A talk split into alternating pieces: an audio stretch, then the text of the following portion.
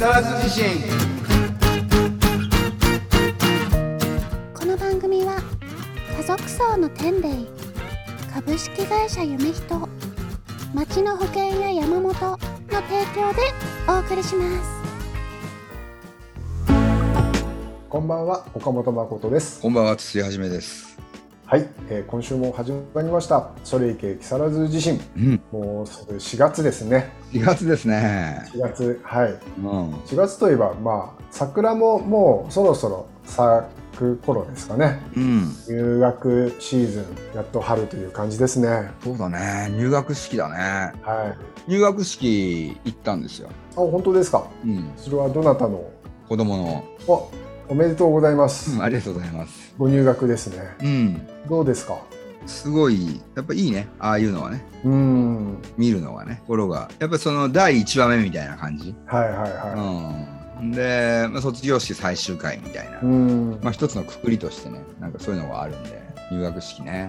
へうん。まあなんか、あの、やっぱりコロナ禍なんでね、ーうん。ちょっと地味な感じではあった。はい。筒井さん自身が、うん。まあ、子供の頃とか、うん。なんか入学式の思い出とかありますか？入学式はね、見たことない奴らがいっぱいいてドキドキしたね。あー、わかります。あそうですね。あ、ああ。そう、すごい人のこと見まくったね。あああとお母さんがはい。綺麗なやつと、はい。お母さんがなんかあのブスなやつとなんかそういうのを見て、はい。うん、お母さん綺麗なやつはすげえなって思って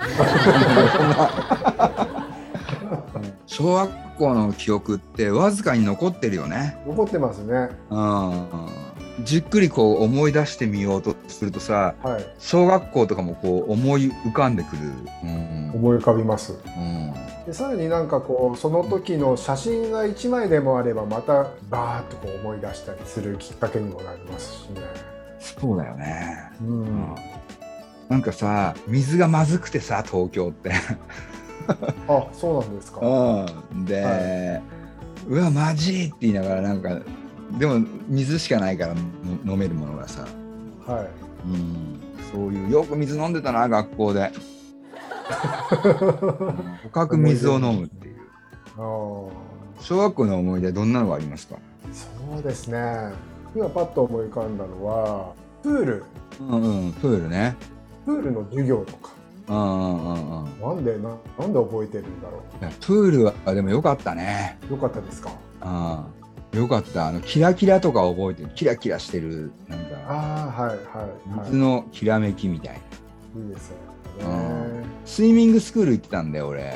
はいはい人より泳げてはい。なんか優越感にも浸れた感じがする、ああうん、そういうのありますよね。小学校の時はさはいすっごい覚えてんのがはい。よくさ授業中に勃起しちゃってさ、小学校の時ですか？うん何を考えてたんですか？いやいやわかんないけど。いや突然。別になんかエッチなこと考えてるわけでもなくはい。なんかすごい勃起すんのよ。へよく勃起して。て。で授業終わる時になるとこうなんてそのまま立ってもまた恥ずかしいからうわーっとこう寝かしてそれでチャイム鳴って。はい。で10分休みがあるじゃんはい。で10分休みの時にそのままこう立ってると立てない。みたいなトイレ行こうぜとか誘われてもさなんか「うん、うんあ先行ってたよ」みたいな。ごまかして、うえん、そういうのなかった？ー、いやーなかったと思います、あそうはないですね。俺中学校の時もあったよそういうの、えー体が大人になろうとしてですね。そうだね体が大人になろうとしてるねい。いいですね思い出って。うん、うん。思い出いいね、う。うんん全然なくなっちゃったらなんか寂しいですもんね。うん、うん。確かに確かに中学校とかは制服だった？制服でした。学ラン？学ランですね。俺らはブレザーだったんだよあ、ブレザーだったんですか。うん。えー、ちょっとあれですね。ナウイですね。うん。そう。ブレザーだったんだよね。えー、何色のブレザーですか？紺紺。うん。ちょっと気取ってるというかね。あー、ブレザーですね。ブレザーの学校って少なかったかうん。な、あったはあったんですけどね、うん。うん。学ランに憧れたけどねあそうですか、うんすごく学ランに憧れた。かっこいいなというか。でもなんかうん。ああいうちょっとさミリタリーっぽいっていうかさ軍服っぽさがなんか学ランってなんかあるじゃない？若干、はい。ブレザーに比べると。はい。ピシッとしてる感じがあるもんね学ランの方が、うん、うん。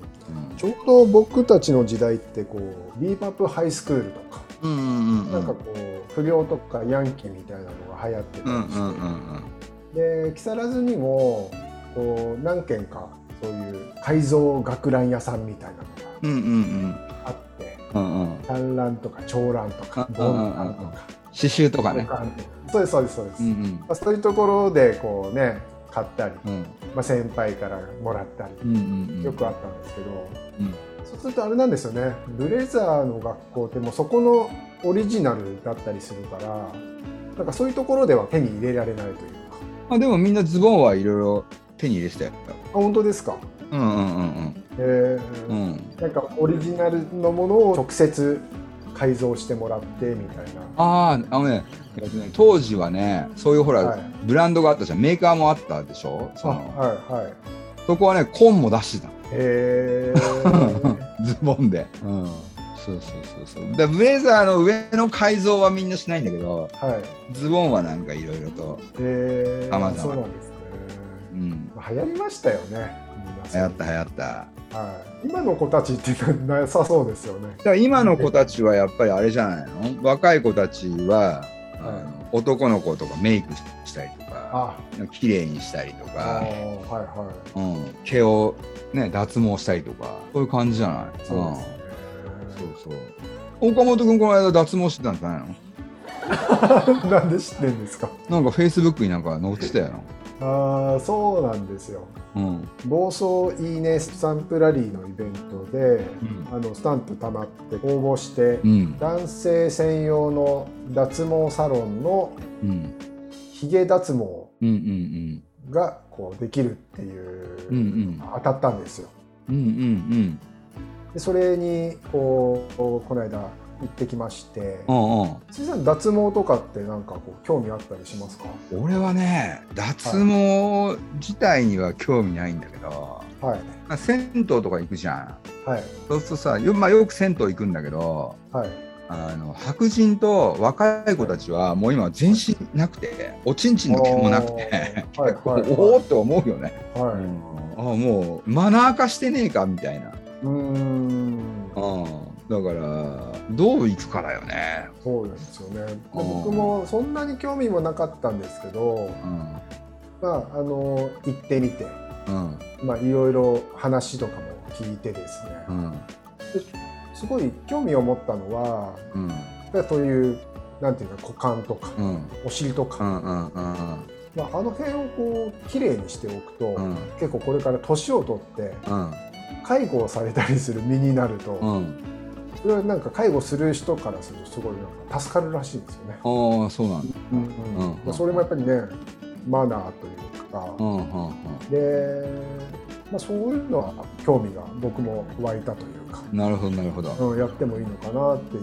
うんうん。あと今回その体験っていうかであの施術してもらう箇所が、うんうんまあ、ヒゲ限定だったんで、うんうんうんうん。でヒゲの脱毛ってあんまり全然興味はなかったんですけど、うん。まあ、今後ね生やしたくなっちゃうかもしれないし、うんうん っていうことを考えるとうんうんね、うん。まあでもそんなにもともと濃くないですしね僕は、まあ、でもまあせっかくなんでやってもらったんですけど、で実はあの昔にも一回体験したことがあってうん。うん昔はね結構痛かったんですよ。うんうん。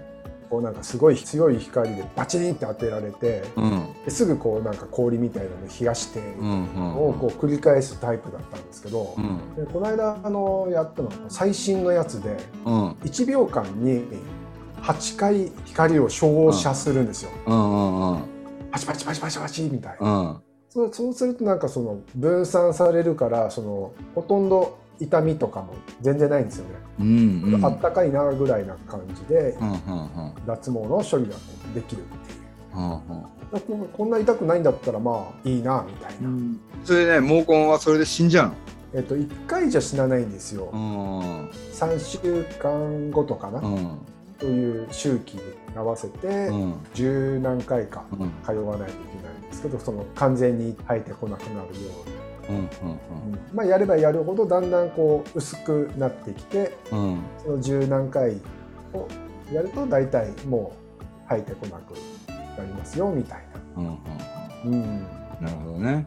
そうなんえですよね。ーそうか。複雑だね。なかなか毛っていうのもね。うん、うん。薄くしたいところと薄くしたくないところに分かれるんだよそうなんですよね。頭はなんかね薄くなってきちゃうし。本当だね。つつ筒井さんはもうすごい。え？もさもさじゃないですか。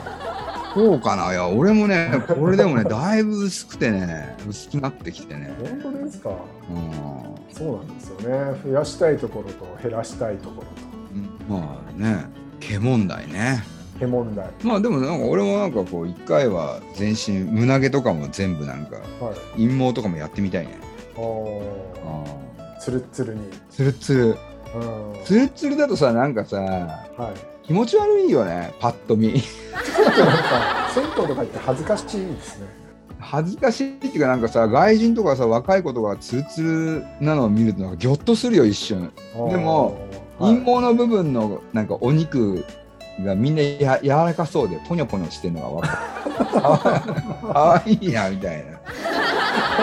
あそこ筋肉つかないんだろうななんか。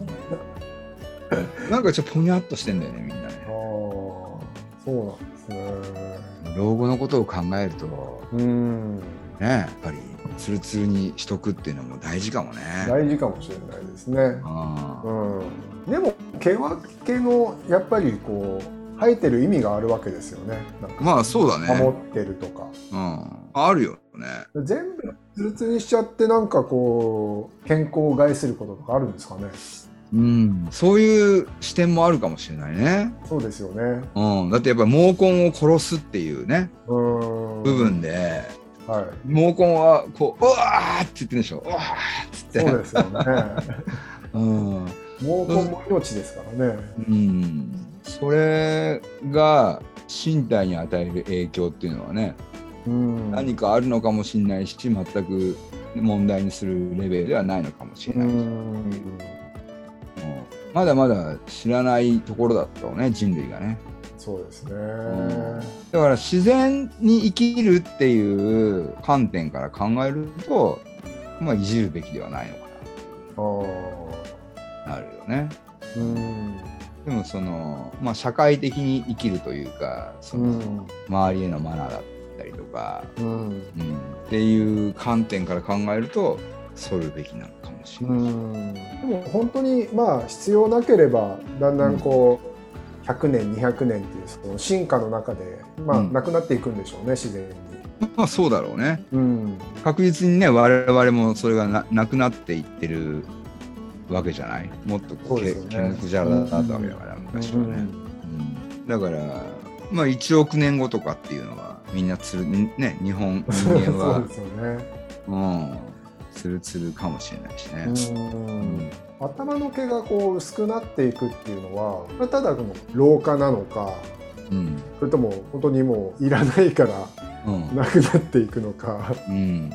どうなんですかね。ねえどうなんだろうね まあでもねこれからまた時代がどんどんなんかメタバース化されていくというかああそんな感覚もあるんで。そうですよね。外に出なくなるというかうん。人との返し方もだいぶ変わってくる。うん。てるしね、うんそうするともうリアルの見た目とかなんかどうでもよくなるんですかね。可能性はあるよね、ううん。ん、もう合わないみどうやって人口を増やしていくんだぐらいな感じだよね。そうですよね。うん。すごい世界がね待ってそうですね。いや待ってるだろうね。あ携帯電話からスマホまでの進化ってめっちゃ早かったよね。あそうですよね。すごい進化ですよね。てかまあまずあれだねあのファミコンとかのさはい。ゲーム？はい。あれが約50年前だからそっからのこの進化ってすごい早くなかった？早いですね。あだからこっから20年の進化って言ったらすすごいだろうね。うんうん。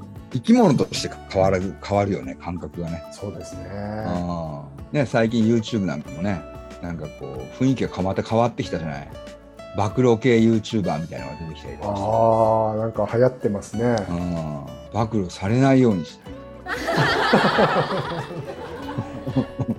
ねすごいですよね。その暴露ネタを持ってるだけでそれをこう要はこう YouTube を使って今監禁してるわけじゃないですか。そうだよ。すごいですよすごい時代ですよ。すごい時代だよ、うん、すごい時代だよ。うんアイディア次第というかさですよね。このなんか有料会員制とかにもなってるんですよね。うんそういうなんか稼ぎ方が多様化してますよね。してるねうん。人間っていうのはさそう考えるとさすごい社会を、まあ、生み出していってるんだけどはい社会のその感覚とか常識がどんどん変わってきてるからはい。だからすごい人間を価値観をね変えていってるからすごい生き物だね、そうですね。うん。大変さを感じることも多いしね、確かに。うん。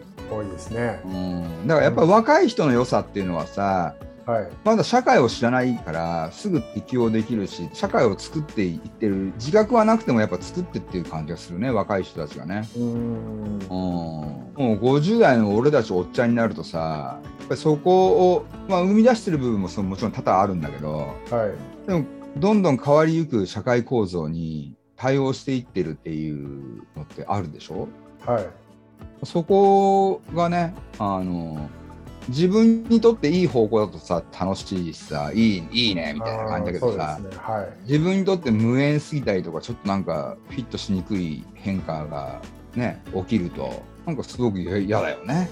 うん。うでもそうだね最近俺思ったんだけどアリ飼っててさ最近はい？アリ、アリ。はい。うんアリを飼ってるんですか？うんどっかからこう捕まえてきたんですいやあのね女王アリを。通販であの買ったのネットで女王アリが通販で売ってるんですか？売ってるんだよへえ。で2年目の女王アリではい。で今30匹ぐらいそれがその、えー子供を産ん産んではい。産ん産んでその30匹の自分の子供たちと女王アリっていうコロニーを買ったんだよ、はい。うん、で、まあ、毎日観察してるんだけどはい。アリになりたいなって思うぐらいはい。アリってはい。みんな連携が取れてておー。すごい無駄がないというかねえー、餌を取りに行く係とはい。巣を守ってる係とうん。あと卵もう今次の繭が生まれてるんだけどその繭をこはう手入れする係とほっていうみんな係が分かれててさは臆病な生き物だからさ餌とか毎回ビクビクしながら取りに行くんだよねい。はい。で取りに行くとそれを口口移しでこう回していって女王アリまで行くみたいなえー、なんですかね社会ができててちゃんとルールができててってことですよね。うんでも人間も多分無意識にそれができてるんだろうねだからこうやっていくんだと思うんだけど、はい。うん、なんか自然とねそういうふうに。でもアリはすごくね楽しそうだね。えー、なんかちょっと僕も興味持ちましたね。うん。あの砂とかいらないのよ。そうなんですか。は砂いらなくてい。プラケースだけで買えるへえ、あ全然。多分ねこれ見たら欲しくなっちゃうか本当ですか。ちもょっと調べてみようかうん、うん、ちょっと見せれないのがなかなかちょっと。軽く見せると。な。あ、あるんですね。あららこんな感じ。へえ。こっち側にこうアリが入っててさ。こっち側左の方こっちが大きい方は餌場。でこっちがもう1個はアリの巣なの、へえそれ見てますねずっと？へ 見ちゃう見ちゃう。えアリ観察。へいやアリいいよ。えななんかそのもうなんかそういうルールができてるわけじゃないですか社会がコロニーの中で。なんかそれをなんかこうなんかいろんな意地悪とかして、うん。その体型というかそれをなんかこう崩せることができたら、なんかのヒントになりそうじゃないうですか。そうそうなんだよ。だから今いろいろとはい。あの実験しててはい。例えばゴキブリ入れてみたりとかするんだけどはい。まだ兵隊アリが2匹か3匹ぐらいしかいなくてはい。倒せないんだよね。ああゴキブリの方が強いんですね。ゴキブリが逃げちゃうっていうか、あ逃げちゃう。うん、う。だからもうちょっとこうコロニーが大きくなっていかないといけないんだろうなみたいな。多分大きくなるとはい。戦うやつらがいっぱい出てくるんではい。そうするともうそれなりのものを入れても倒しちゃうんだろうな。みたもうあの卵を手入れしてるやつらはは全然戦いに行かないから。い。もうそれだけなんですね。自分の仕事を全うしてるだけなんですね。そうそうそうへそれだけ。で戦いに行くやつらは体がちょっと大きかったりとかして。あ なんかーあいろいろあるんだなみたいなさへすごい面白いよこれだから1000匹2000匹ぐらいのコロニーまで育ててみようかなーは女王アリって10年から20年生きるんだって、あへえ。女王アリ女王アリだけですよね。卵を産むのって。そうそれもすごいですよね。すごいねまあ、そこ自体がまあちょっと人間とは違う生き物ですけど。そうなんだよね。うん。だいぶ違うね。働きアリっていうのはメスしかいないんだよね。だからメスとオスと女王アリっていう子供を産むアリとみたいな。だからもう最初からもう役割が分かれてるっていうか、はい。うん、すごいですね。でも考えると。でも人間はもしかしたらそうなのかもしれないね。あーまあ、なんかの法則はあるんでしょうね。あるよね絶対ね、う。うんん主義次第でやっぱ人間も変わってくるというか今日本はうん。ねやっぱ資本主義社会の中にいるからはい。資本主義っていう大きなエネルギーじゃないはい。うん、そうするとそういうふうに社会発展していくというか、うん。うん、今ねロシアとかとやってる戦争っていうのはもう資本主義の考え方対、ね、社会主義というか共産主義的な考え方の戦いだからうん。ややこしいよね。そうですね。あ考え方の違いからうん、争いになっちゃうんですかね。ねうん。えちょっとね。そうですね。現代の宗教戦争だろうね。これがね、うん。うん。一番上の戦争だよな。主義戦争っていうのは多分。あそうだアリってさ蜂蜂かなの知ってた？あ、そうなんですか。でも似てますよね。体のそう言われてみれば。そうそう一一緒なんだよねあのアリに羽生やしたら蜂みたいですね。そうそうそうそうそうそうそうなんだよ実は同じ科なんだよねそうなんですね。やっぱりこれアリと来て蜂と来たらやっぱ岡本君的には何ですかね？カニ？カニだよねやっぱ違いますかね。いやカニでしょ、カニですか、ね。うん、特に毛ガニじゃないですか、毛ガニ。うん毛ガニ、毛ガニはやっぱり美味しいからってことですか？まあ、今日の話題が最初毛の話題が大きかったんだ、ああ、毛ですもんね。うん、でやっぱそこからこう全てフはいューチ。ャリングすると、この30分をフューチャリングするとまあ、はいたどり着くのはやっぱ毛ガニではないかなるほど。なと、毛ガニでうまくまとまりましたね。ままとまりましたねは毛ガニ美味しいもんね、い、美味しいですね。うん美味しいんでこう好きなんですけど、うん、やっぱり食べるまでこう剥かないといけないじゃないですか。うんうんうん毛ガニの毛痛いですよね。痛い、うん、あでもそっかあれでやっぱり自分の身を守ってるんですね。守ってるねあれうん、ね、やっぱ毛はやっぱり意味があるということで。意味があるかも。しれない毛ガニの毛を全部脱毛したらば結構毛ガニはきついかもしれないね、そうですね。うん。毛ガニの毛を取ったら食べやすい美味しいカニってことでうん、いい品種改良で売れるかもしれない、かもしれないね。はい、確かにね。でも毛ガニにとってはたまったもんじゃないですね、たまったもんじゃないね。はい、バクバク食われちゃいますもしくは毛ガニの毛を逆に強化すると ウニぐらいになる。あウニウニガニみたい、な。るほど。うん。はい。ということでそろそろお時間ですね。ちょっと聞いてよマイクロフォンと木更津自身また来週。バイバイ。番組ではあなたからの投稿をお待ちしております。公式ホームページのメールフォームまたは Facebook ページのメッセージよりお送りください。投稿内容は相談感想何でもお待ちしております。なおこの番組はポッドキャストでも視聴できます。聞き逃した方また聞きたい方ポッドキャストで会いましょう。本日の曲は504ズボンで止まらない人。